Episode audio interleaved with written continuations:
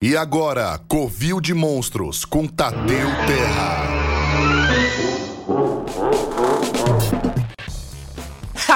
No ar com mais um Covil de Monstros. Muito obrigado a todos vocês que nos acompanham aqui pela nossa querida Rádio Kick.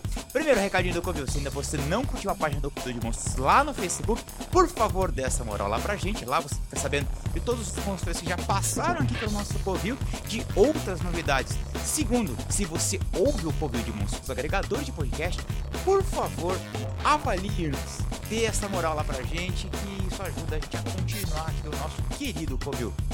Hoje eu entrevistei o monstrão do 3D, Danilo Ataíde. Danilo Ataíde, hoje ele trabalha na Naughty Dog, mas ele conta pra gente toda essa história até ele chegar na Naughty Dog. E cara, e que história pé no chão, assim. A trajetória do Danilo é muito interessante. Ele conta as dificuldades que ele teve para isso, o empréstimo que ele fez para ele poder estudar e, e, levando isso muito a sério e sempre dando um passo de cada vez até ele chegar onde ele está hoje. Cara, esse programa tá muito bacana, muito inspirador. Espero que todos vocês tirem um proveito disso, que tá muito bacana. Então fiquem agora com o nosso convidado, o grande monstrão Danila daí. Muito obrigado a todos vocês. Valeu, pessoal. Mas pra gente dar início aqui oficialmente à nossa, nossa conversa, cara, eu sempre peço o pessoal, é, o nosso convidado aqui, é, contar um pouco como foi o início da sua carreira, ah, desde o momento que você decidiu que ia trabalhar com, ou estudar 3D, começar a trabalhar com 3D, até você ingressar no mercado de trabalho. Conta pra gente como é que foi isso, cara. Tá, cara. Então, eu sou de Minas Gerais, né? Morava em Minas Gerais. E eu sempre gostei muito de desenhar, né? Gostava de. É, de, de, essa parte de arte, né? Só que eu não via uma possibilidade de ganhar dinheiro com isso, cara. Era, era muito difícil imaginar, né? Ganhando dinheiro com isso na, na minha realidade ali em Minas Gerais era muito complicado mesmo. Então, a coisa mais próxima que eu consegui arrumar por lá, né? E, e acabei começando a estudar isso e, e, seguir foi projeto mecânico, né? Eu comecei a estudar, fazer projeto mecânico mesmo com um programa chamado AutoCAD. Então eu fazia ali é, projetos de, de, de, peças, de, de coisa que, usava chapa metálica, esse tipo de coisa. E trabalhei em algumas empresas lá, né, de, de Minas com isso.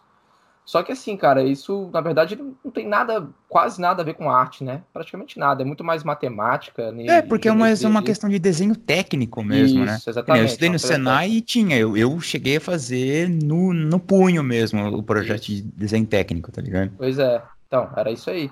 E, e aí eu comecei a ver que, que comecei não, já sabia, né? Mas comecei a sentir com o tempo o peso de, de não estar tá trabalhando com arte, não tinha nada a ver com arte aquilo ali. E, e aí, cara, eu foi quando eu comecei a pesquisar na internet coisa, é trabalho de pessoas, de brasileiros que faziam 3D, né? E porque é uma coisa que, que chamava minha atenção quando eu via, sei lá, os desenhos lá da, da Pixar e tal. E aí chamava minha atenção. E eu comecei a ver que tinha, sim, alguns brasileiros que faziam isso. E aí eu, eu comecei a pesquisar algumas escolas, cara. Foi quando eu vi a Melies em São Paulo, né? Eu vi alguns trabalhos de alunos lá. E aí eu pô, achei muito, muito legal, cara. Um nível assim bem alto mesmo. Quer dizer, o nível era alto e eu, e eu também não, entendia, não entendia nada, assim, eu não tinha olho para ver o que era bom, o que era ruim, então qualquer coisa que eu via também, assim, eu achava bom, mas os de lá realmente eram bons, assim, mas se não fosse também eu acho que não ia perceber, entendeu? Uhum. Porque é, meu olho não, não, conseguia, não conseguia ver. E aí, é... mas eu gostei muito, assim, comparando, né, com outras coisas que eu vi, eu achei bem, muito bons os de lá, só que aí comecei a olhar o preço do curso e era, cara, o São Paulo já é uma cidade mais cara que Minas, assim, o custo de vida lá, né, tudo lá é mais caro e o curso já era caro, então era muito caro, era fora da minha realidade, né? Então sei, eu, vi, sei. eu vi o curso e. Mas assim, falei, ah, vou juntar dinheiro que der aí, vou continuar trabalhando aí. E isso continuei trabalhando lá com mecânica em Minas por mais uns dois anos, e, enfim, só tinha aquele curso em mente, Fazendo mas projeto era. projeto mesmo para é, essa mecânica. Uhum. Isso, isso. Continuei trabalhando com mecânica em Minas Gerais. Até, cara, que surgiu uma oportunidade de eu pegar um empréstimo lá, de, de, de dinheiro lá. Eu falei, cara, eu não aguento mais trabalhar com isso aqui, eu não quero trabalhar com isso aqui o resto da minha vida. E eu vou pegar esse empréstimo aí, vou pagar o curso lá em São Paulo e vou, vamos ver o que vai dar. E foi, foi isso, cara. Eu peguei o empréstimo, fui para São Paulo. Né, na verdade, quem, quem pegou, peguei o empréstimo no nome da minha mãe, né? Então foi minha mãe que pegou o empréstimo, na verdade. Eu falei para ela que ia pagando ela aos poucos e e fui para São Paulo lá e, e, foi e aí comecei o curso na Beleza, cara. E foi aí que comecei mesmo a dar os primeiros passos nessa área do 3D, sabe? Estudei E como é que foi é, isso para você é, conversar isso com seus pais, ele, uhum. eles te apoiaram? Como é que muito, rolou cara, isso? Muito, muito. A única questão era a grana mesmo, né? Eles, eu morava na época só com a minha mãe e ela, ué, não, é, ela apoiava muito, mas não tinha, não tinha, era uma coisa que era fora da nossa realidade, entendeu? E na hora que surgiu, na verdade, quando surgiu a oportunidade, dela pegar o um empréstimo, acho que ela mesmo viu que eu, eu tava, tipo, ralando muito lá em, em Minas com mecânica e tal, e não era, uma coisa, não, era uma, não era algo que me pagava bem, não era algo que eu ficava satisfeito fazendo. E aí Entendi. ela surgiu a oportunidade dela pegar um empréstimo, ela chegou em mim e falou, olha, surgiu a oportunidade de eu pegar um empréstimo no banco e tal, você quer ir fazer aquele curso? Então foi foi muito, né, maior parte graças a ela, assim, porque se não fosse ela pegar um empréstimo, não, ter, não teria começado nessa área, não. Pô, que legal, cara. É. Mas aí, você deu início no curso e como é que foi isso, cara? Pô, cara, foi, foi, foi muito legal, cara. É, é, é muito bom quando você está num ambiente estudando uma coisa que você gosta, com várias pessoas que também têm interesse naquilo, né? Com muito, todo mundo junto. Então conheci muita gente legal. O, o curso era exatamente, era até melhor do que eu, do que eu esperava, porque era uma coisa que você ficava estudando. A gente, a gente estudava de manhã e ficava lá à tarde estudando, então era uma coisa assim que ocupava o meu dia inteiro, sabe? Aquela coisa bem intensiva mesmo. Né? Você, você ficava por lá, você, você deve lembrar, né? Como é que era. É, com certeza. O pessoal, o pessoal ficava lá o dia inteiro. Então é. Foi uma coisa assim que eu eu me desliguei de tudo da minha vida assim até ali para fazer isso durante um ano. Então, eu não tinha mais nada que fazer da vida a não ser isso. Então, tá foi... ali o tempo todo é, absorvendo é, e isso. se inspirando ali com isso. todo mundo que tá ali ao redor, né, cara? Isso, então foi foi incrível assim por isso, assim, eu respirei isso durante um ano da minha vida, cara. Foi é, foi, eu sempre falo, foi talvez um dos melhores anos da minha vida. É muito bom quando você tá aprendendo alguma coisa de forma tão intensiva e, e aquilo é o que você gosta. Para mim foi, foi incrível, cara. Caraca, que legal isso, cara. É um é. ambiente ali da, da Melier era, era muito favorável a isso. Era, né, era. Por isso que é, tem tanta gente boa ali que, que saiu, né, cara? É, então, a galera aqui, aqui, aqui, aqui fora, né, tem algumas pessoas que falam, inclusive quando eu entrei no Naughty Dog, eles falam caramba, cara, mas como é que tem tanto brasileiro bom, né? Eles perguntam isso. Eles, os caras daqui perguntam isso. Pô, tem um monte, eles mesmos gostam do trabalho de um monte de brasileiros, então é. E é assim, cara, eles. para mim, o, tem muito brasileiro bom por causa da comunidade que a gente construiu aí de 3D, entendeu? É, é, é um cobrando o outro, um ajudando. Tipo, né, é, tem uma cobrança entre nós mesmos, assim, do 3D, que é uma comunidade pequena no Brasil, né? Em São Paulo, todo, quase todo mundo conhece todo mundo, mas eu acho que se construiu uma comunidade aí que é que um vai empurrando o outro para frente, cara. E, e, eu acho que é isso que, que é diferencial, assim, que é isso que faz com que o brasileiro fique tão bom, apesar de a gente nem ter tanto mercado aí. Né? Então é estranho. A gente é muito bom numa coisa que nem existe muito mercado aí, que é personagem para games, esse tipo de coisa. Entendi. Você era é, bastante. É, frequentava bastante os fóruns que tinha na época, assim? Muito. É, frequentava. Frequentava, assim. Eu mais eu, eu ficava ali de fora, né? Não, não postava muito nem nada, eu ficava de fora, mas vendo os posts, tentando aprender ali. Era os fóruns que ainda existem, né? Internacionais, o ZBrush Central, na época tinha o CG Hub, tinha o 3D for All, que era brasileiro, né? 3D for uhum. All e. É, frequentava bastante. Frequentava bastante. Cara, é, pô, isso, isso que você disse é realmente interessante, porque a quantidade de, de, de, de gente talentosa que tem aqui, isso é, que nem uns exemplos que eu lembro, assim, logo no início de, de, quando eu cheguei também em São Paulo e falando, a galera falava muito do, do Falso de Martini, do, do Antropos, que é o que é o Sim. Cris Costa, né? Então, assim, cara, a gente já tinha ali na, na, naquele início ali, isso antes dos anos, é, da década de 2010, né? Uhum. Ali, é, a gente tá falando que 2007, 2008. A gente já tinha essa referência, que já tinha brasileiros bons trabalhando lá fora, né, cara? Sim, isso é, sim. Faz toda a diferença. É, é, é verdade. Deixa eu te perguntar aí, depois que você finalizou o curso ali na Melier, como é que foi para você ingressar no, no, mercado de trabalho? Cara, é, para mim, é, surgiu, surgiu fácil, assim, não, não foi difícil, não. É claro que eu conheço várias pessoas que do, do, meu próprio curso que foi mais difícil, né, arrumar trabalho. Mas para mim, assim, antes de terminar o curso, eu comecei a trabalhar já no finalzinho ali, né, surgiu a oportunidade de trabalhar numa, num, num, num estúdio de jogos aí de São Paulo, fazer jogos para celular e para eventos. E aí eu comecei a trabalhar nesse estúdio. E só que eu não fiquei muito tempo não, cara. Eu fiquei pou, poucos meses. E aí saí, porque eu, eu tinha um projeto no, no curso, né, um projeto final assim do curso que eu fiz que eu abandonei para começar a trabalhar, né? Porque eu ia começar a trabalhar o dia inteiro e tal, não ia dar. Eu falei, ah, meu objetivo aqui no curso era arrumar um emprego. Já arrumei um emprego, então beleza. Já, já é, vou fazer o projeto final aos poucos e quando terminar lá para frente. Só que é, eu fiquei alguns meses, cara, e e era assim, no caso desse estúdio, era uma coisa assim muito simples que a gente fazia, sabe? Era, era coisinhas bem pouquíssimos polígonos mesmo, coisa muito, muito simples, cara. E aí eu comecei a ficar um pouco angustiado assim que eu não tava, não tava fazendo as coisas que eu gostava, sabe? Que era personagem e tal. Aí com alguns meses eu falei, ah, cara, eu vou sair, vou, vou continuar estudando e vou, sei lá, ver se, ver se arrumo outra forma de ganhar dinheiro. E aí foi, eu saí, voltei, terminei o projeto, e aí surgiram outras coisas. Comecei a trabalhar com um pouquinho de, de impressão 3D. Aquela época, tava bem engatinhando mesmo, já fiz algumas coisinhas e, e, e foi isso, cara. Depois fui para estúdios, foi assim. Entendi. Cara, essa questão do, do. Que nem você fez um empréstimo para uhum. conseguir cursar. Isso em algum momento ali te pesou, assim? É, como é que era isso na sua cabeça? É, tipo, de você estar tá em São Paulo, estudando longe dali, sabendo que a sua mãe tinha feito esse empréstimo para você estar tá ali. É, como é que era isso na sua cabeça? Cara, cara isso aí, de certa forma, é, para mim, assim, eu, eu, sinto que, que até ajudou, sabe, o negócio ser tão... Eu, eu dei muito valor àquilo, entendeu? Então, assim, não, foi, ah, não, era, não, era, não era mais um curso que eu tava fazendo, né? Porque eu já fiz outros cursos na minha vida e, e assim, não não me dediquei tanto, né? Eu sempre tentei me dedicar às coisas que eu fazia, mas não tanto quanto esse, né? Então, assim, foi uma coisa que, eu, que para mim tinha muito peso, assim, tinha muito valor, né? Então, eu acho que isso tudo me ajudou a dar valor ao que eu estava fazendo ali e me ajudou a levar a sério e me ajudou, me ajudou a crescer. Entendi. Isso te ajudou a, se manter focado ali, então, para terminar o curso. Com certeza a gente dá mais valor às coisas quando elas são um pouco mais difíceis, né? Quando vem muito fácil, você acaba não ganhando, uhum. dando muito valor. É. Cara, é, de todos esses, esses, estúdios que você trabalhou aqui em São Paulo, assim, uhum. qual ali é, você disse assim, puta, esse aqui foi aonde eu aprendi mais ou que mais teve importância para você? Cara?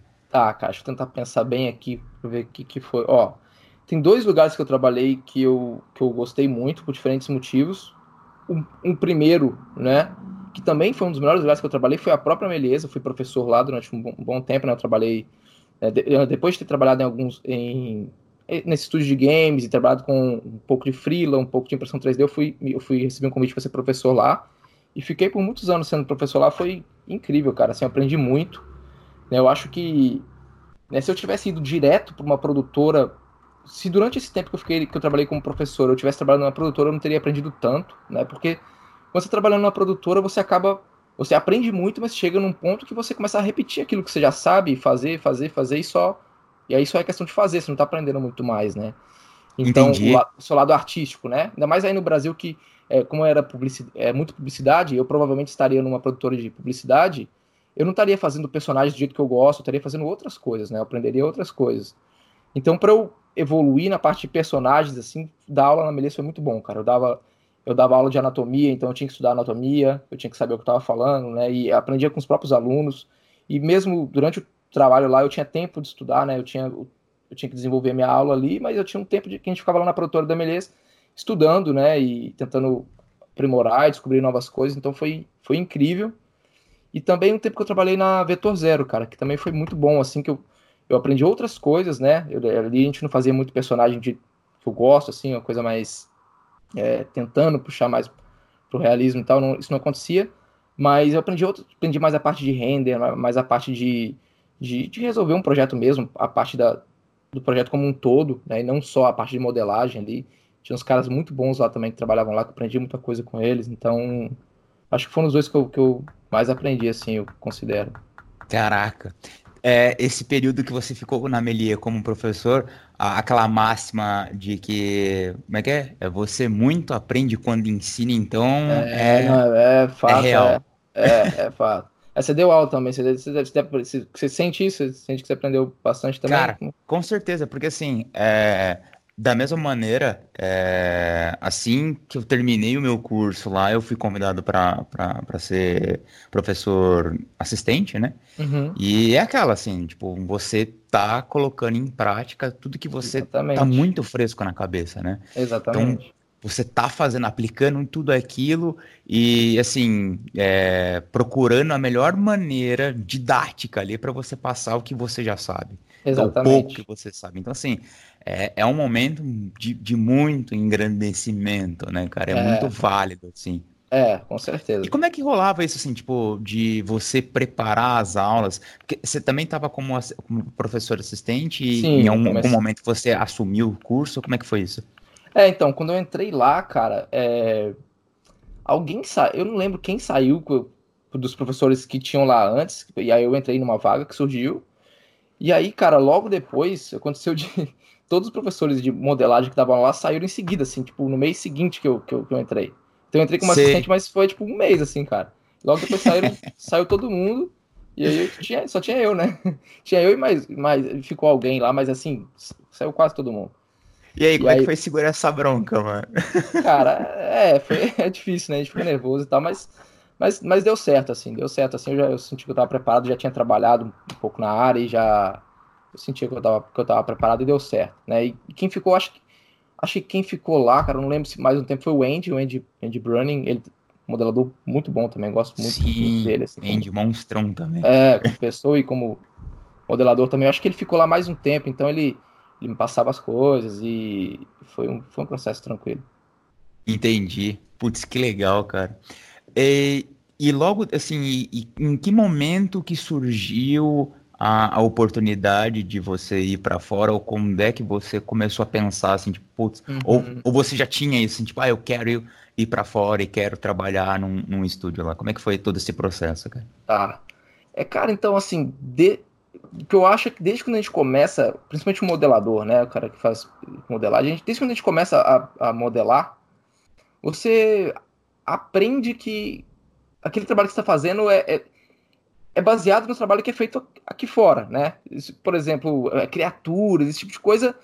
Tem isso no Brasil, mas não, não é tanto, né? Você não tem muitos. Você não tem o desenvolvimento de, de, de filmes que vão, vão, vão utilizar criaturas ou jogos que vão utilizar esse tipo de coisa, é, tem, mas é pequeno, né, no Brasil. Então é a gente aprende a querer ir para fora, acho que desde, desde quando a gente começa a fazer modelagem, assim, todo modelador, acho que é, já aprende que o trabalho dele é para ele ir para fora.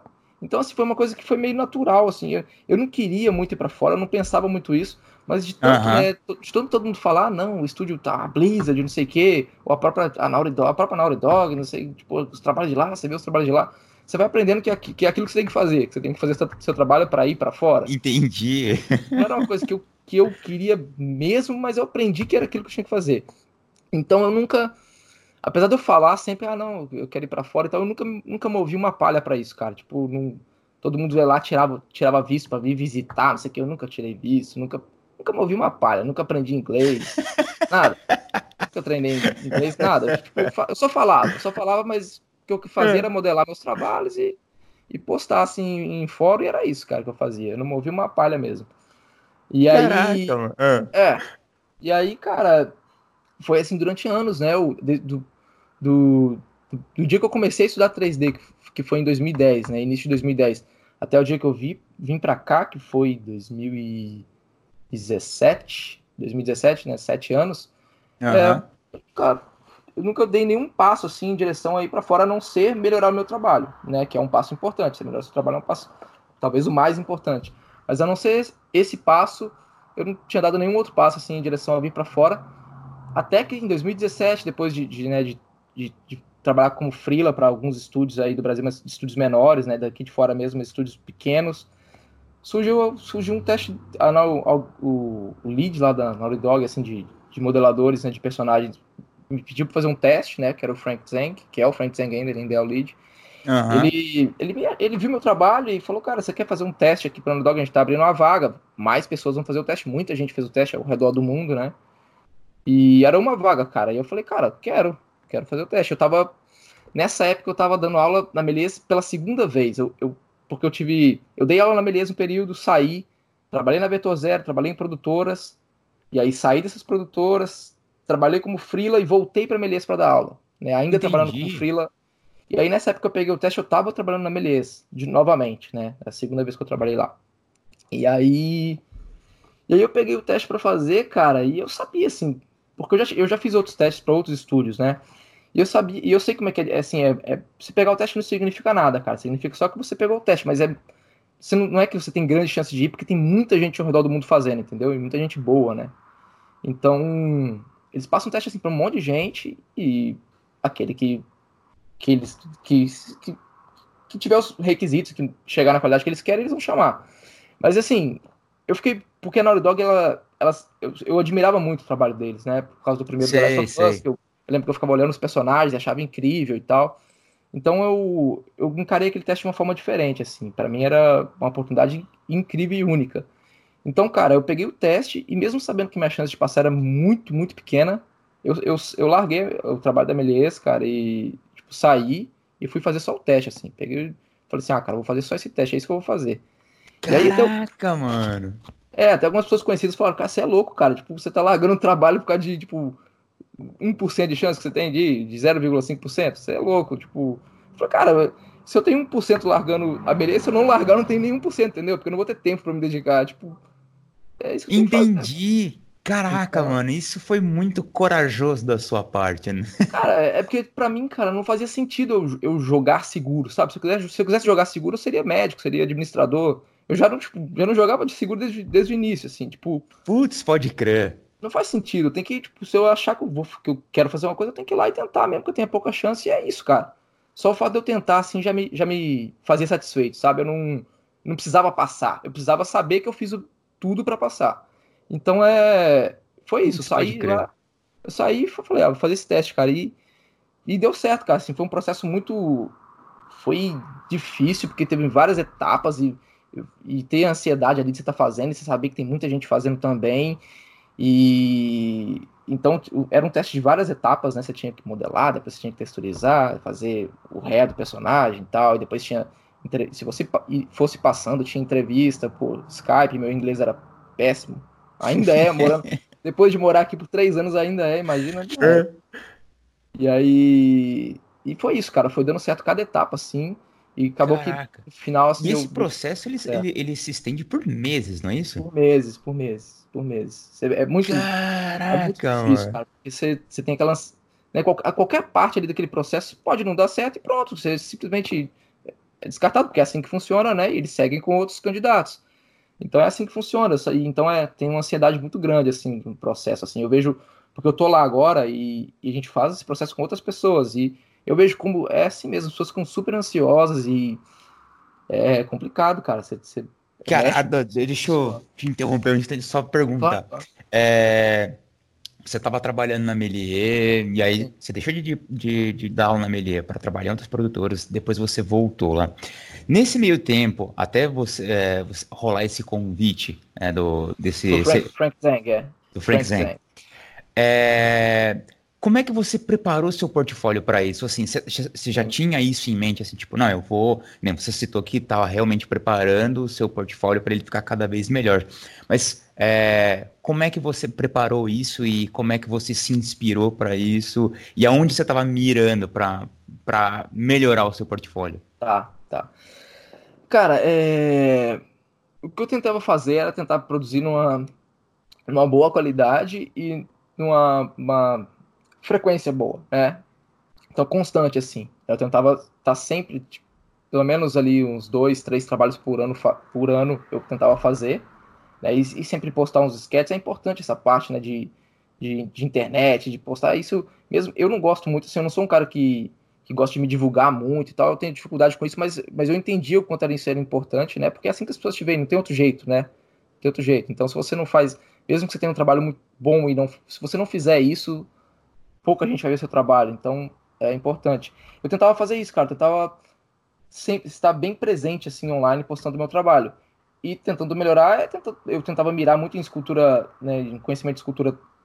Não eu, eu não fazia escultura tradicional, mas é, copiar muito escultura tradicional, né, copiar muito é, escultura clássica. Eu tentava fazer muito isso para melhorar mesmo a parte de, de artística mesmo da coisa, né? Eu tentava não me preocupar muito com a parte técnica, porque a parte técnica ela eu acho que ela é mais fácil, eu acho ela é muito mais fácil, na verdade. Você aprende ela.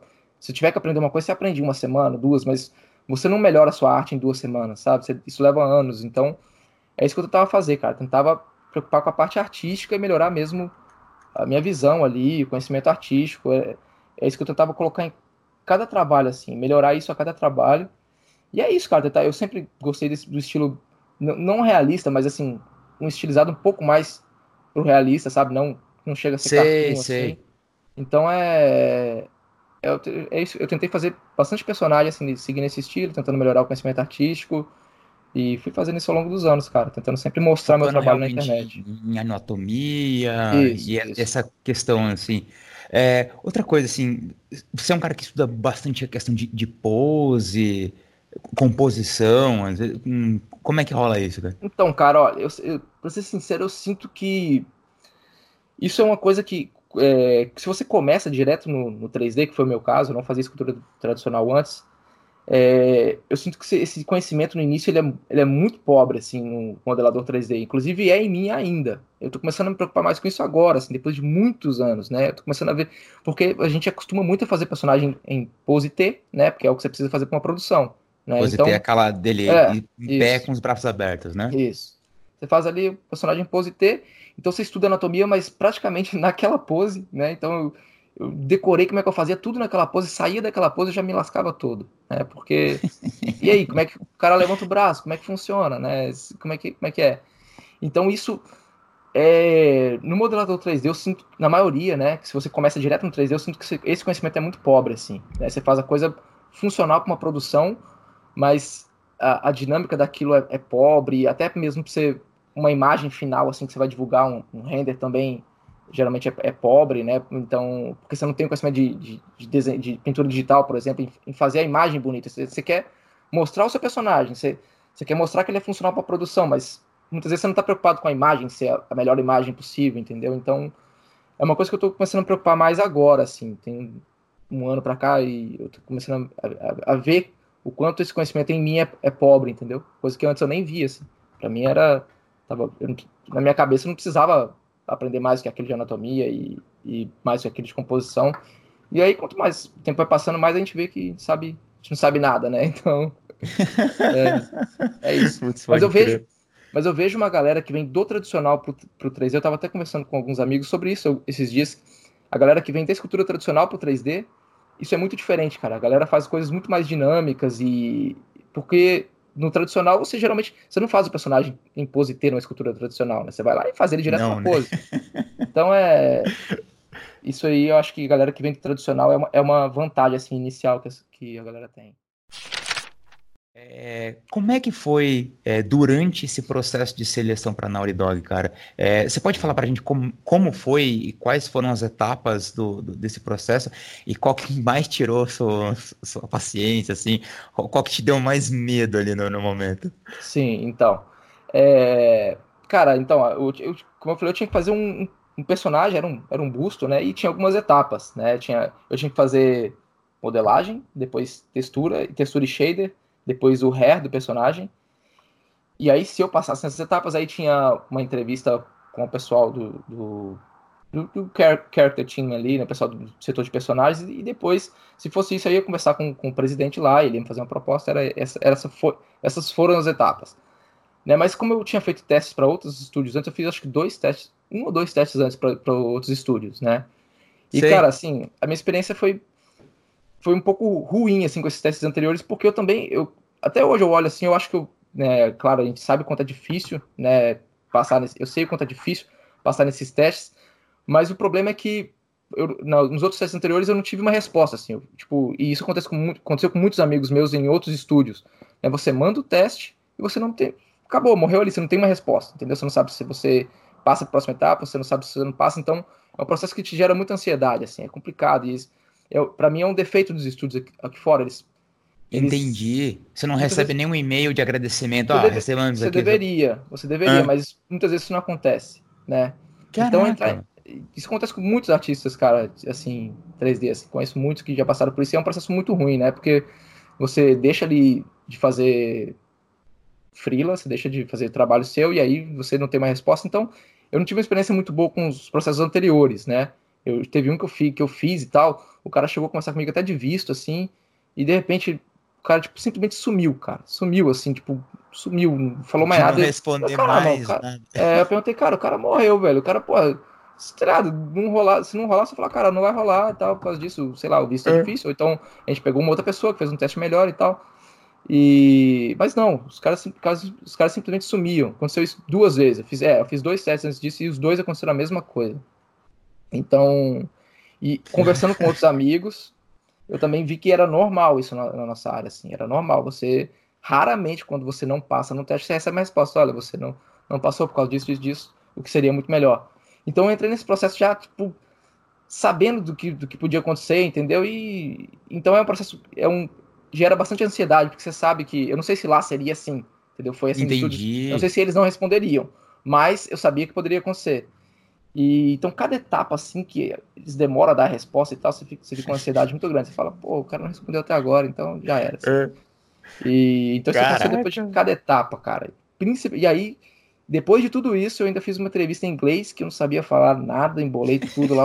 e aí eles demoraram muito para dar a resposta. Depois disso, eu falei, cara, os caras viram que eu não sei falar nada de inglês e já era. e aí. E aí, não, eles falaram, não, cara, a gente não tá preocupado com seu inglês, não. Aqui seu inglês você vai, você vai melhorar aqui, o que importa é o trabalho mesmo. E, e deram continuidade com o processo, cara. Então foi. Mas foi muito desgastante, assim, foram. Acho que demorou uns cinco meses de.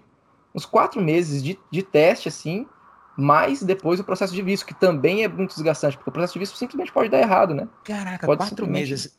É, nesse, nesse meio tempo, assim, tipo, você teve. Você tinha um prazo, assim, tipo, ah, você vai modelar um busto. Você tinha um prazo para entregar isso? Como então, é que rolava? É, é, mais uma coisa também que me gerou ansiedade, porque não tinha. Eles falaram, é quando estiver pronto. Só que esse quando estiver pronto, você não sabe se você tá demorando demais, porque é quando estiver pronto, mas se você demorar muito também, é, você tem que usar o bom senso ali, né? Entendi. Então é. Se você faz, se você faz rápido demais, é. você compromete a qualidade. Se você demora demais, pode ser que você esteja demorando demais, entendeu? Então é uma coisa também que era quando eu julgava que estava tava bom o suficiente. E aí. Mas demorou esse Nossa. tempo, cara, demorou uns. É, bem desgastante mesmo. Caraca, demorou precisa realmente meses. de um controle emocional, então, é, para passar por é, isso. É, precisou, cara. Eu, era bastante difícil, assim. E e foi isso, cara. E depois ainda teve as etapas de, de entrevista que, por causa do inglês, para mim também foi muito difícil. Mas deu tudo certo, cara. E depois teve o visto, né? Que também pode dar, pode ser que dê errado o visto, né? Se bem que eu acho que é muito difícil, assim, depois que você passa em tudo, assim, eu acho que eles dão, vão dar um jeito, entendeu? De, de, te levar, assim. Se não for por um visto, Entendi. vai ser por outro. Mas, é, foi isso. Entendi. Acho que se, não, se você não tiver apto ao, pelo, ao visto, acho que eles te falam antes, entendeu? Tipo, antes de tudo, assim, você fala, olha, no seu caso a gente tá vendo que mesmo que te faça o teste, você não vai conseguir o visto. Então, que já aconteceu com alguns amigos meus, esse tipo de coisa. Então, acho que se você passar por tudo, o visto é mais, mais tranquilo. E, e como é que foi, assim, é, pa passado o teste e validado essa, essa questão do, do, do visto, é, em quanto tempo é, você saiu daqui e, e foi para os Estados Unidos? E chegando aí, em quanto tempo você já estava trabalhando lá na, na ah. Naughty Dog? E como é que foi essa recepção, assim, tipo, de você sair daqui de. Você é de Minas, já estava em São Paulo, que já era um outro ambiente. Beleza, você estava acostumado aqui já em São Paulo. Aí você. É, você foi o que? Para morar em Los Angeles? Como é que foi isso? Los Angeles, Los Angeles. Caraca, e como é que foi isso, tipo, pra você chegar lá em Los Angeles e dar início nesse novo trabalho, cara? Cara, então, foi. Olha, eu acho que eu recebi a notícia que o visto foi aprovado em novembro de dois... novembro ou dezembro de 2016, né? Então, né, eu comecei o, o processo de teste lá em março de 2016, né? E e o visto foi aprovado lá em novembro ou dezembro de 2016. Então, assim, foi, foram muitos meses, assim, é. No... Contando Caraca, com o visto, mano. teve nove meses, assim, de processo. E... Parto, literalmente. É, é. E aí... E aí eu, eu, eu, eu, namorava na época, né? E aí, que, eu, que hoje é minha esposa, a gente falou, ah, então o visto deu certo, então a gente casou pra, pra vir junto, porque a única forma dela conseguir o visto era, era casando, e a gente... A gente Teve que dar aquela acelerada no processo. É, ali, né? é, é. E aí a gente foi lá, casou e tal, pra, pra vir. Então isso foi em dezembro. E, cara, de, eu, o visto aprovou em dezembro, eu vim em janeiro. Acho que foi janeiro, cara. Foi fevereiro. Fevereiro. Fevereiro. Aí eu, eu cheguei aqui dia 14 de fevereiro de 2017, né? Então, alguns meses aí depois, depois quatro, três meses depois. Então, uhum. cheguei aqui no dia 14 de fevereiro de 2017 E comecei a trabalhar no dia 21 de fevereiro. Então foram, tipo, tive uma semana aqui para organizar as coisas, né? Chegar. Então eles, eles, alugaram aqui uma casa temporária. Então eu cheguei nessa casa, nessa casa temporária. E aí tive que é, organizar uma papelada inicial aqui, né? O, o, mínimo de documento, assim, aqui nos Estados Unidos. Então tive que correr atrás disso aqui. Eles me deram uma semana para fazer isso. Né, e ao mesmo tempo eu tinha que procurar outra, uma, uma casa que eu ia alugar mesmo, né? Porque essa eles alugaram para mim por um mês. E aí, é, cara, sete dias aí.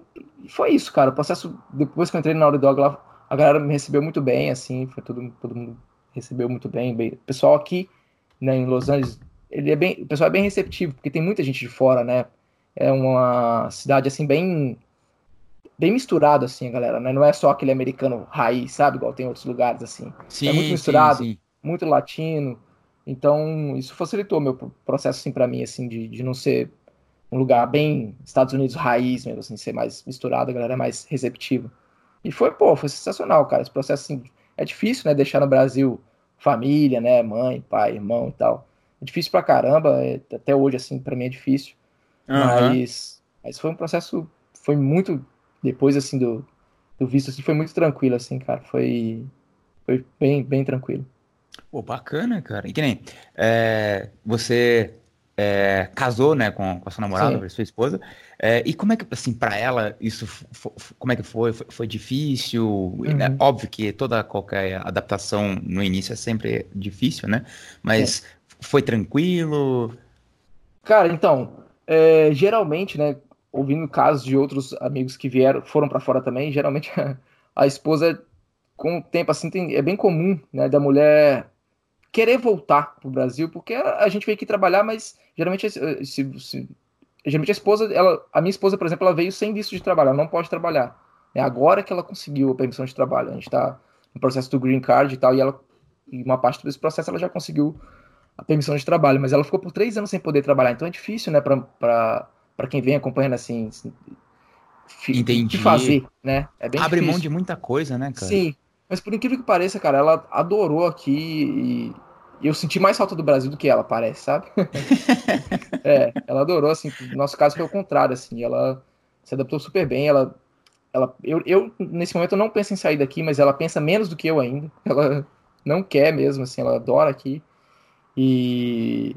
porque ela, ela, ela ela faz coisa de culinária vegana e tal, e aqui é o, tipo, é o paraíso pra quem gosta de, de culinária vegana, sabe? É o paraíso, assim, tem ah, muito. que legal, muito. cara. Então, então para ela foi, ela adorou, assim, foi, eu fiquei preocupado, ela encheu o saco, assim, querer, mas não, isso não aconteceu, foi, foi ela adorou. Bom é isso, assim, né, que, tipo, teve, teve essa interação, teve essa facilidade dela é, trabalhar numa área em que aí já aceita bem isso, né? Sim, então, sim. Pô, que legal, cara. É, é. Agora, é. com relação a estar dentro da Naughty Dog, cara. Tipo, a gente sabe, né, é, sabe que é um estúdio assim, gigantesco. Os caras já tinham feito o Uncharted, depois o, o, o, The Last of Us. Cara, como é que foi chegar para integrar essa equipe, cara? Sim. E, e já aproveitando, você. Não sei se você pode falar aqui em qual projeto você trabalhou, mas você foi trabalhando em que área lá dentro? Tá. Então, então eu comecei lá, né? Entrei já no time de, de personagens, né? Então, entrei no time de personagens. E, cara, pra mim, assim, de início era. Ser sincero, assim, pra, a, galera aqui nem entende, né? Mas pra quem tá no Brasil, assim, quem trabalha com modelagem no Brasil, sabe, sabe como é que deve ser a sensação. Pra mim era surreal, assim, cara. Porque é uma coisa muito fora da nossa realidade, né? É uma coisa que a gente só. Você cresce, eu cresci jogando, jogando jogos lá, lembro eu pequeno lá jogando jogo da Naughty Dog e tal. Então, para mim era muito surreal, assim. Pra... Tem, tem gente aqui, né, daqui mesmo, que sai, por exemplo, de uma, de uma escola né, da Gnomon lá e, e, e entra na Naughty Dog. Para eles, é, é um estúdio que eles admiram muito, mas é um, um bom emprego, entendeu? É, um, é mais um emprego, um bom emprego.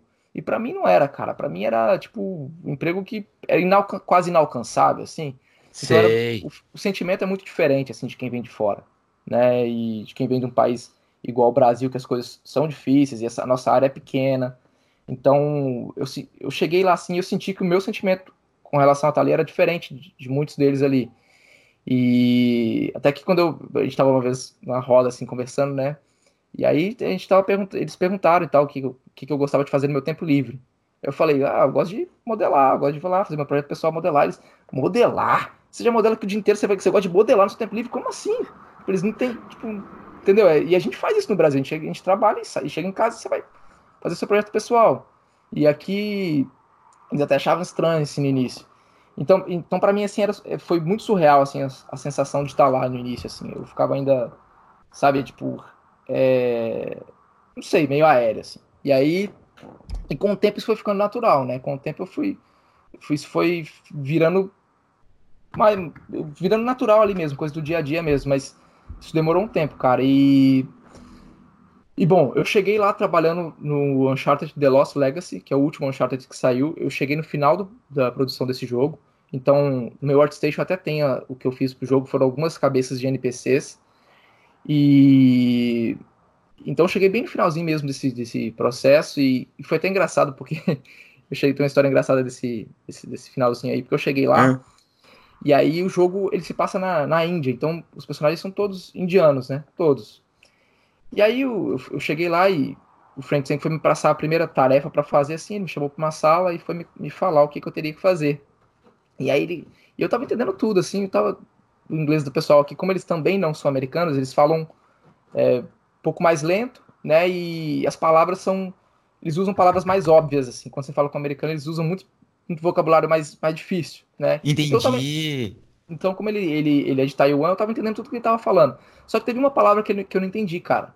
Tipo, ele, ele falou lá que eu tinha que fazer os personagens e teve uma palavra que eu não entendi. Eu, beleza, eu saí dali. E aí comecei a fazer um personagem, cara. Eu comecei a fazer um. E eu entendi que ele tinha falado para fazer qualquer cabeça que eu quisesse, né? Pegar uma cabeça da internet e fazer. E aí eu peguei, olhei na internet, tá? Peguei uma cabeça de um, um cara lá meio chinês e comecei a fazer.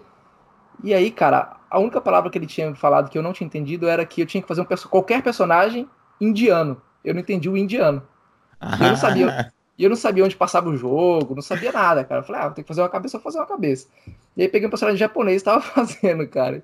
E aí, sorte que, sorte que passou um cara lá e falou assim: você tá, você tá fazendo pro, pro Lost Legacy? E aí eu falei, é, pro Lost Legacy. Ele falou, Nossa, você tá fazendo um japonês, cara? Um chinês estranho, cara. O jogo só tem indiano. Eu falei, é... e na hora eu não me liguei, né? Eu falei, não, o Frank falou pra fazer qualquer cabeça. Aí falou, ah, o cara falou, nossa, estranho, e saiu. E aí aquilo ficou na minha cabeça, cara. Aquilo ficou na minha cabeça. Falei, caramba, velho, será é. que ele. E aí eu lembrei da palavra que ele falou, e aí fui pesquisar e tal, e aí era indiano. Eu falei, putz, cara, ele me falou pra fazer um personagem indiano e eu não me liguei. Aí eu corrigi e tal. Caraca, mano. É, quase que aí, tipo, chinês. Você começou outra coisa rapidinho ali é, já, é, já, fez uma. Ninguém, ninguém viu, ninguém viu, só um. e aí. Caraca. É, Você teve é, outros problemas assim em relação à comunicação? Tive, tive. Tive outros problemas no, no, no, no Last of Us, que é. Tinha mais um. Não foi um problema, mais uma situação engraçada, né? Que eu é. vou, vou, vou, contar. Mas então, eu cheguei no, no Lost Legacy, aí acabou o Lost Legacy, e aí eu fui pro The Last of Us Parte 2, que é o que eu trabalhei agora, que é o que eu fui oh, contratado pra trabalhar. É. Eu fui contratado para isso, para trabalhar no Last of Us Part 2. Só que quando uhum. aconteceu de eu chegar no final do Lost Legacy, então eu ajudei no final do Lost Legacy. finalizar o Lost Legacy. É, é. Mas eles me contrataram mesmo para trabalhar no Last of Us Part 2. E. Pô, cara, tem sido assim, incrível, assim. É, é cansativo pra caramba, né? Não tem, vou mentir. É muito cansativo. Uhum. É, é, é, assim, tem uma pressão, né? Porque. Tem uma pressão em cima do estúdio inteiro, né? Porque é um jogo que a galera espera muito e tal. E o primeiro foi muito, o primeiro foi muito ah, bem certeza, recebido. Com certeza, eu é. mesmo já tô esperando pra caramba.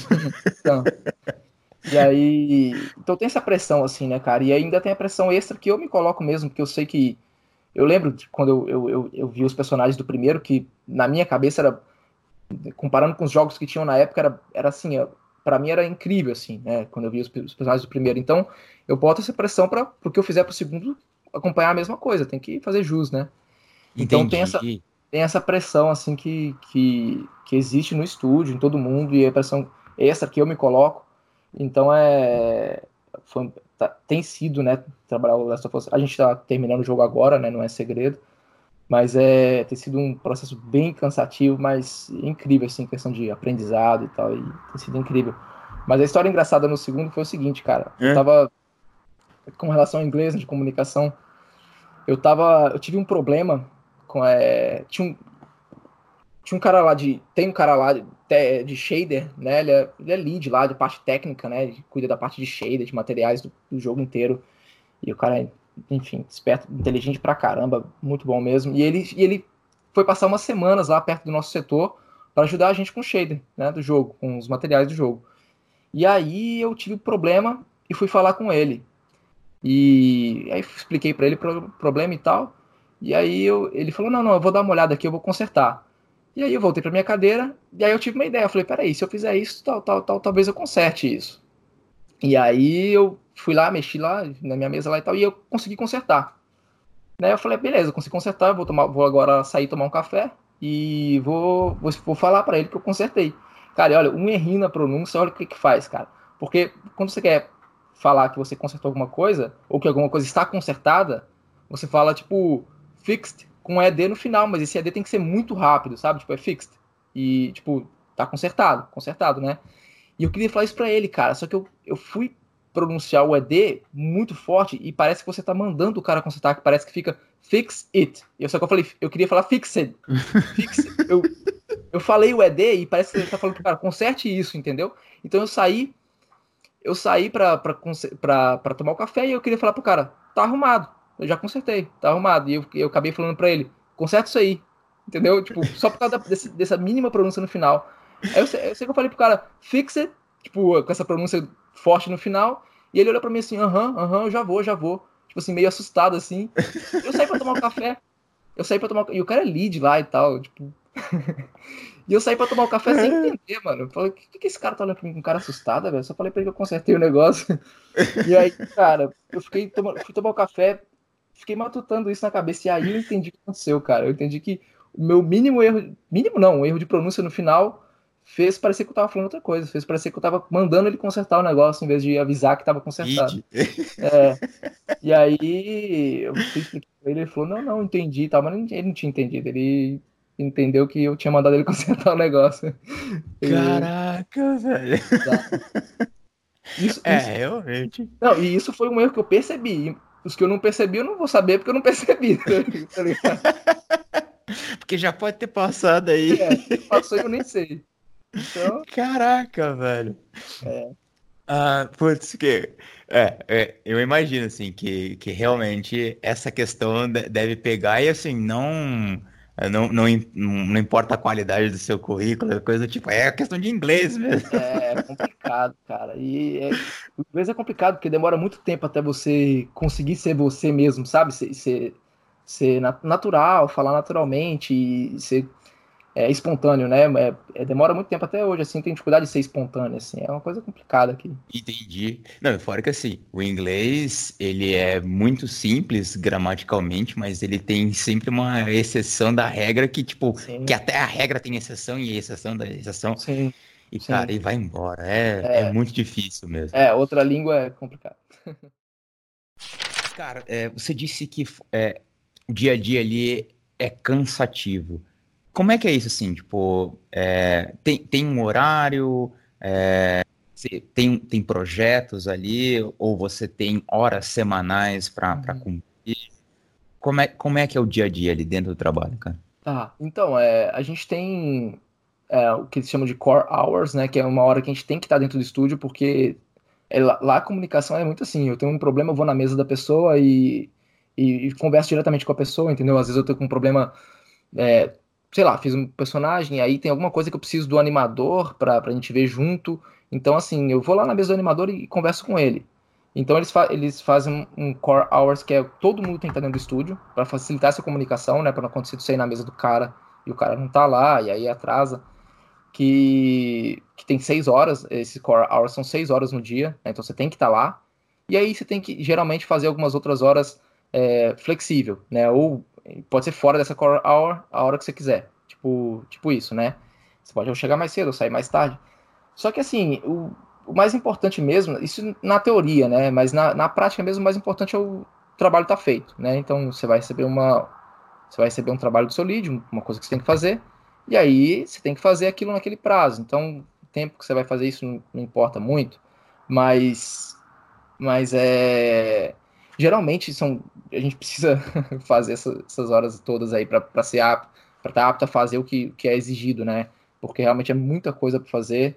É, como eu falei, assim, tem uma pressão para fazer num nível legal, assim, então é cansativo por isso, assim, cara, é por causa da pressão e a gente acaba tendo que, que trabalhar bastante, assim, é, é E como muitas... é que é estabelecido esse, esse cronograma, assim, tipo, é, vocês nessa, nessas reuniões, imagino que deve ter muita reunião, vocês chegam, é, vocês como equipe ali e definem que, tipo, tal personagem vai, vão ter X horas para ser modelados, uhum. como é que é uhum. definido isso, cara? Tá, então, cara, lá é, é o que tem lá bem diferente dos estúdios que eu já trabalhei é que lá assim o negócio nunca tá pronto até o produto final todo tá pronto. Então mesmo o personagem que eu comecei a fazer três anos atrás, ele, ele nunca foi considerado pronto até o jogo Caraca. terminar. Então é, é, isso é muito louco assim e é uma coisa que eu tive que é, que teve muito conflito na minha cabeça assim ao longo do processo porque às vezes eu terminava, eu fazia o personagem lá e tal que tinha que ser feito e aí na minha cabeça eu relaxava porque eu achava que tá pronto, acabei o personagem. Só que eles não têm essa mentalidade. Para eles, o personagem tá lá e coisas serão alteradas a pedido do diretor, a pedido de, né, de, de, quem, de quem ali tá, tá responsável por, por ver aquilo ali. Então, muita coisa que eu achava que estava pronta ia sendo alterada, e sendo alterada, sendo alterada, sendo alterada, até o final do jogo, assim, cara. Então. É... Caraca, velho. Então existe é... muito desse back and forth, demais, vai e demais, volta ali, demais, né? Demais, demais. Assim, tem personagem que eu fiz umas 10 versões do mesmo personagem ali pra, pra sair o que tá no jogo. Então é. E é ruim, porque quando. É ruim assim. Isso é ótimo para a qualidade final do jogo, mas se você não tiver a mentalidade certa para isso, é cansativo, porque por, é, é horrível quando você acha que uma coisa está pronta e aí você tem que mexer de novo, né? E a minha mentalidade estava para achar que o negócio estava pronto. e agora eu sei que não é assim, então próximo jogo não vou, não vou ter, ter, essa mentalidade. Mas como nos estudos que eu trabalhei eram assim antes, né? Se tá pronto, tá pronto. Se vai trabalhar outra coisa, eu tinha essa mentalidade, não, esse personagem está pronto, eu vou trabalhar nesse aqui agora. E nunca mais vou ver a cara desse personagem anterior que eu trabalhei, entendeu?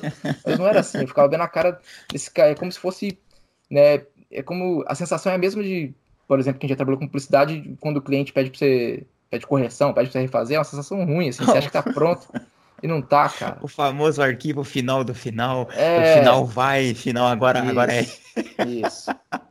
Então, na minha cabeça, assim, o personagem Caraca. que eu fiz né, os personagens que eu fiz estavam prontos há dois anos atrás, e não, eu fui mexendo extra nisso aí dois anos mais, então é, isso foi, para mim, foi bem cansativo, assim.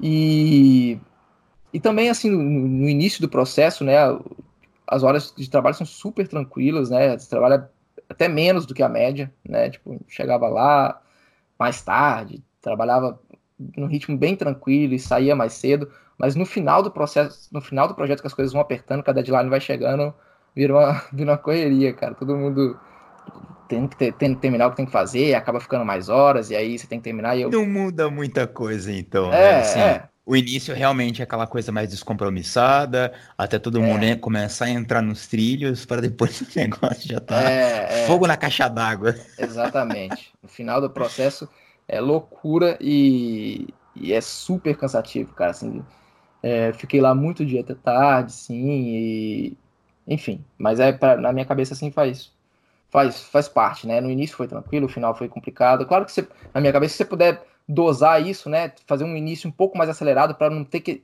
para não ter que correr tanto no final é melhor, né? Mais equilibrado.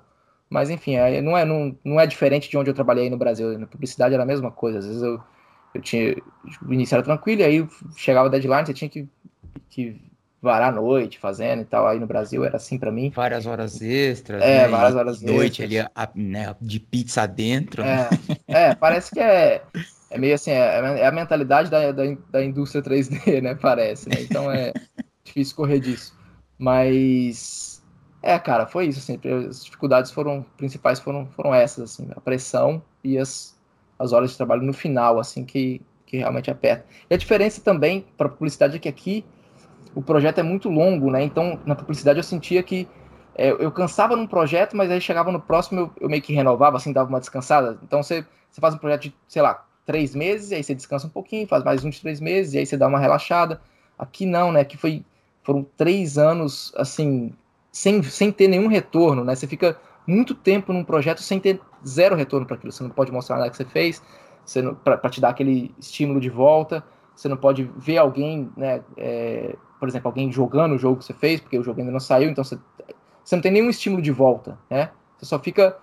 É, você doa, né? Se doa durante muito tempo para ter esse retorno depois de muito tempo. Então é, é complicado, assim. Por questões, contratu... questões contratuais também, sim, né? Você sim, não sim, pode claro. divulgar isso, né? Sim, sim, claro, é, não, é o correto, né? Se divulgar, você estraga a, enfim, spoiler, né? Mas é, o, o, fato do processo ser, do projeto ser longo, para mim também foi uma dificuldade, porque é uma coisa que eu também não estava acostumado aí. E aí os projetos que eu trabalhei no Brasil são, eram sempre projetos rápidos, né? Três meses, quatro meses, três meses. E aqui três anos. Sei, então, sei. Complicado. É, imagina, né? Você estender isso por muito tempo, sem poder é. divulgar, sem poder falar nada para ninguém, exatamente, né, cara? É, é, é, outro, outra coisa. Já aproveitando para perguntar, cara, é, você foi é, trabalhar como generalista ou você já foi como especialista? E como é que rola hum. isso? E já aproveitando para perguntar, é, como é que você vê a galera que, que trabalha como ge ser generalista é uma vantagem, é uma desvantagem? E como isso é aí dentro, cara? Uhum, tá. Então, é, eu vim como especialista, né? Aqui é, é praticamente tudo especialista, assim. Você não tem acho que você não tem nenhum generalista lá dentro do estúdio. É, é modelador.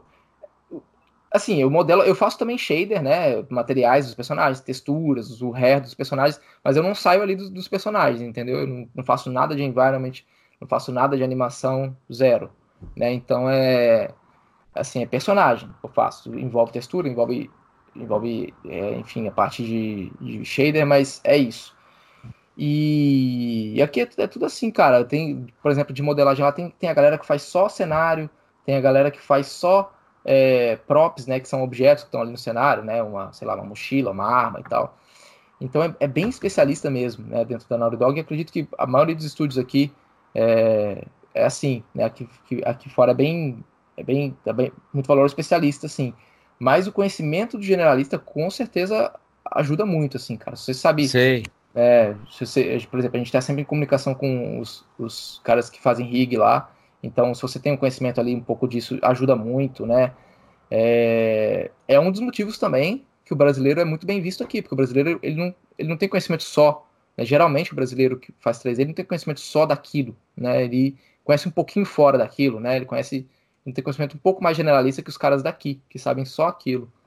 Então, Entendi é uma vantagem assim do brasileiro, mas eu, mas para quem quer trabalhar fora, eu acho bom ter o conhecimento generalista, mas não ficar sempre estudando como um generalista, entendeu? É bom você ter aquele conhecimento e aí em algum momento você decide o que você vai fazer e você já tem aquela base generalista e você aprofunda mais em uma coisa, para quem quer trabalhar fora, né? Aí no Brasil já é um pouco diferente assim que eu, que eu notei dos estudos que eu trabalhei que é, por exemplo, na própria Vetor, né? Vou dar um exemplo na Vetor. Eu me senti um pouco peixe fora da água lá, porque os caras lá tinham muito mais conhecimento generalista que eu, assim. Né? Tinha Sei. gente lá que, que pegava assim e fazia um comercial, fazia todas as etapas ali daquele comercial, né? O cara fazia, fazia modelagem, fazia shader, fazia textura, shader, animação, fazia comp. E eu não sabia, não sabia fazer isso. Era tipo animação, eu tenho conhecimento, mas é muito fraco. E comp também muito fraco, assim. E, e então eu, eu sentia que, que eu, eu, eu, o que eu tinha estudado era mais para trabalhar fora do que no Brasil, porque no Brasil eu não, o que eu fazia não era tão bom assim para os estudos. A galera às vezes fica, você faz trabalho pessoal, né? Uhum. Posta lá o personagem lá, cheio de, de detalhe e tal, e aí o cara fala, ah, pô, o cara entrar num estúdio de publicidade, o cara vai arrebentar, e não é bem assim, né? Às vezes o que você faz para aquele estúdio não tem importância alguma, porque ele não precisa daquilo. Ele precisa que você saiba é, mais sobre tudo e não, e não seja tão aprofundado em uma coisa só. Então, é, é bem é um pouco diferente assim o conhecimento que você tem que ter para trabalhar no estúdio no Brasil e fora, assim. E eu, eu notei que o que eu estudava assim era mais direcionado para fora do que para o Brasil. Mas enfim, respondendo a sua pergunta, o conhecimento generalista é muito bom, sim. Mas para trabalhar fora, você tem que, eu acho que especializar em uma coisa. Entendi. Acredito que assim, o conhecimento generalista te dá é, liberdade ou Sim. te dá uma, uma certa segurança para você falar com, com, com gente certeza. de todas as áreas ali e você com consegue certeza. se comunicar melhor também, né? Com certeza, com certeza. Com certeza. Caraca, velho. Mas é interessante saber isso, porque assim, é, muita gente é, fala, fala disso, assim, de realmente que os estúdios eles são organizados assim como num estúdio 3D, assim como num estúdio tradicional de, de efeitos especiais, que é a, que é a área que eu, que eu acabo atuando. É, todas as áreas têm um especialista e, e aquilo ali o cara ele vai fazer só aquela aquele processo que o cara tá para fazer ali Sim. e o que, o que é uma vantagem é que, assim, não tem cara melhor que aquele cara que vai fazer só a modelagem, aquele cara que só vai fazer textura e... E aí é isso, é, é, é um é. conceito é. deles mesmo, né? Isso já vem, vem do Fordismo, os caras trabalham dessa maneira há muito tempo. Sim. É, deixa eu te perguntar, cara. Agora, mais uma questão um pouco mais pessoal. É, você disse que tem esse interesse de, de estudar mais essa coisa de, de pose, dinamismo na, nas peças. O que, que, você, o que, que falta ainda para você realizar como, como artista e como, como pessoa na tá. carreira tá. ainda e na vida pessoal? Tá. É... Cara, então, eu tenho que pensar um pouco para responder essa pergunta, sim, mas é... Não, é que é difícil, mas assim, profissionalmente, falando assim de estúdio de estúdio, porque eu tinha, eu tinha muito na minha cabeça antes, assim, que eu queria trabalhar numa, numa produção de um jogo grande, né, e... e Conseguiu, eu, né? é, e eu tinha na minha cabeça que eu ficaria frustrado se não, se não, se não conseguisse, assim, eu tinha um pouco de medo de, de chegar lá na frente, assim, e como era uma coisa que eu tinha na minha cabeça que eu queria, eu, eu falar, ah, pô, foi quase e tal, não sei o que, mas não consegui e tal, eu tinha um pouco de medo disso. E aí isso aconteceu, né? então é, com relação a estúdio para trabalhar assim, eu não tenho muita ambição mais, cara. Eu, eu assim, eu, eu sinto que para qualquer estúdio que eu for assim agora vai ser porque eu quero diferentes áreas, mas não porque eu tô dando um passo acima, entendeu? Eu não sinto que, que eu não sei que eu quero dar um passo acima, não sei para onde daria, não, não sei. Agora, como artista, cara, tem muito, muito, muito, muito que eu quero fazer assim, porque é, você tá no estúdio, na verdade, essa visão tem mais clara hoje, mas não significa, não significa muita coisa, entendeu? Às vezes você pode simplesmente entrar num, num estúdio e se contentar com isso e ficar lá só fazendo aquilo e ser um artista medíocre. Isso pode acontecer. Você, tem, você tá no estúdio super aclamado e tal, mas você pode ser um artista. Mesmo assim, você pode ser um artista medíocre. Isso não te torna um artista melhor, entendeu? Isso pode Entendi. te ajudar. Isso pode te dar conhecimento, pode te dar conhecimento para você se tornar um artista melhor. Mas só o fato de você estar no estúdio não te torna um artista melhor. Então é assim, eu quero. Né, eu fiquei três anos, né? Tem três anos que eu tô na Naughty Dog. Esse tempo eu parei com o trabalho pessoal, parei mesmo, assim, não fiz nada, porque no início me cobrava muito de fazer, mas o ritmo lá era muito intenso, a pressão era muito grande, e aí eu, eu e mais eu me pressionando para também fazer trabalhos pessoais, tava me deixando louco, assim, sabe? Eu falava, puto, cara, a pressão lá é grande, eu tô e eu não tô fazendo nada pessoal, eu preciso fazer e tal. E aí teve um momento que eu falei, cara, eu não vou fazer nada pessoal, vou ficar, vou fazer esse projeto aí, esse projeto vai ser meu trabalho pessoal durante três anos. Vai ser a primeira vez que eu vou fazer isso na minha vida, porque eu nunca botei, apesar de eu sempre me dedicar nos estúdios que eu estava, eu nunca botei o estúdio na frente do meu, da minha arte. Eu nunca fiz isso na vida, assim. Eu sempre fazia Sim, lá o trabalho do estúdio, e aí, a hora que eu tinha um tempinho livre, eu ia lá fazer a minha arte. Eu fazia o trabalho do estúdio e dava um tempinho livre ali, eu ia lá e fazia a minha arte. Eu sempre fiz isso. E aí, pela primeira vez na minha vida, assim, eu senti que eu precisava botar o que eu tô fazendo no estúdio em primeiro plano e não a minha arte, entendeu? Eu, eu, senti que era a única forma de eu, de eu fazer o que eu precisava fazer. Então, eu fiz isso durante três anos, não fiz nada pessoal, mas agora eu sinto assim que eu preciso voltar a fazer minhas coisas pessoais e preciso voltar a dar a prioridade para as minhas coisas pessoais. E, é, e essa é a minha ambição, cara, voltar a fazer minhas coisas pessoais e, e conseguir colocar tudo que eu aprendi ali né, no estúdio e nesse tempo que eu tô aqui, né, vendo, vendo uh, enfim, trabalhando nesse jogo, colocar isso na, na minha arte e, e, evoluir a minha arte, que tem as possibilidades de evolução são infinitas, né? São tem, tem muito que melhorar, mas muito mesmo, assim. Hoje eu vejo isso ainda mais claramente, já via e vejo mais claramente. Então a minha ambição é essa, cara. A minha ambição é, é como artista, é o que eu quero fazer com, com questão ao meu trabalho pessoal mesmo. Com relação ao estúdio, realmente não, não tem muito mais não, cara. É, é só pra, enfim, já, é isso. Não, legal, legal, cara. Pretende passar para um, um, um, tradicional, talvez? Cara, eu sempre tento estudar tradicional e é, é sempre muito difícil para mim, cara. Eu não sei. Eu, eu, sinto que quando você começa no, no, no, no, digital, o digital te dá tanta facilidade que quando você se frustra no tradicional, né? Com certeza. Tem... Ctrl Z e o Symmetry é, é, é, é, absurdo, cara. Eu agora é. tô, tô treinando um pouquinho no ZBrush ali e é, é, é absurdamente, é fascinante isso. É. Mas eu não desisti, não. Ainda tá na minha cabeça de. de não desisto, assim, não é uma coisa que eu desisti de, de estudar tradicional, não. Eu ainda tenho pretensão ainda, assim, de, de estudar. Não, da hora, cara. Não, mas é sempre bom, né? Uma, porque é. uma coisa acaba complementando a outra, né? O seu conhecimento tradicional te, te dá uma certa facilidade no ZBrush, assim como a galera que já modela no ZBrush já tem uma coisa que consegue levar para o tradicional. É. Óbvio que é essa, não tem o Symmetry, não tem a, é. não, o Ctrl Z. É, o conhecimento Mas um acaba complementando é, é o outro, né? né? É, o conhecimento artístico é o mesmo, assim, a diferença é a dificuldade para se chegar naquilo que, que tá na sua cabeça que você quer chegar, né? Mas com prática você, você vai chegar, mesmo se você sair do digital e for pro tradicional, ou sair do tradicional e for pro digital, com prática na ferramenta, você vai, uma hora você vai acabar atingindo o mesmo resultado, né? Sim, sim, porque com conhecimento, né? ambos usam da, da percepção, né, para modelar. Isso. Então, é, acho é. que não, não sai muito disso. Né? É, é isso. Pô, cara, é, acho que até agora que o papo já foi rico pra caramba e, e, no, e sempre no finalzinho do, do programa eu peço pro, pro convidado deixar uma mensagem para a galera que está nos ouvindo aqui, acompanhando essa sua história, cara, que é incrível. É, é muito legal saber, assim, de, de da onde você saiu, para onde você está hoje e tudo que você conquistou nesse, nesse meio do caminho, assim, nessa história de, de perseverança mesmo. Pô, Parabéns, cara. Muito Pô, Valeu mesmo, Tadeu. Valeu, o papo foi maneiro. Tá aberto aí, cara, para você mandar a mensaginha para quem tá ouvindo a gente aqui e ah. que você inspire os futuros monstrões. Beleza. Então, galera, é... o, que eu, que eu falaria, assim, né? Se... Vou, vou falar o que eu falaria, né? Pra mim, lá atrás, assim, se eu, se eu, se eu visse lá o Danilo lá de, de 19 anos, 20 anos, que fosse entrar na área, o que eu falaria é, cara, que não tem outra forma a não ser estudar, né? Você tem que estudar, você tem que.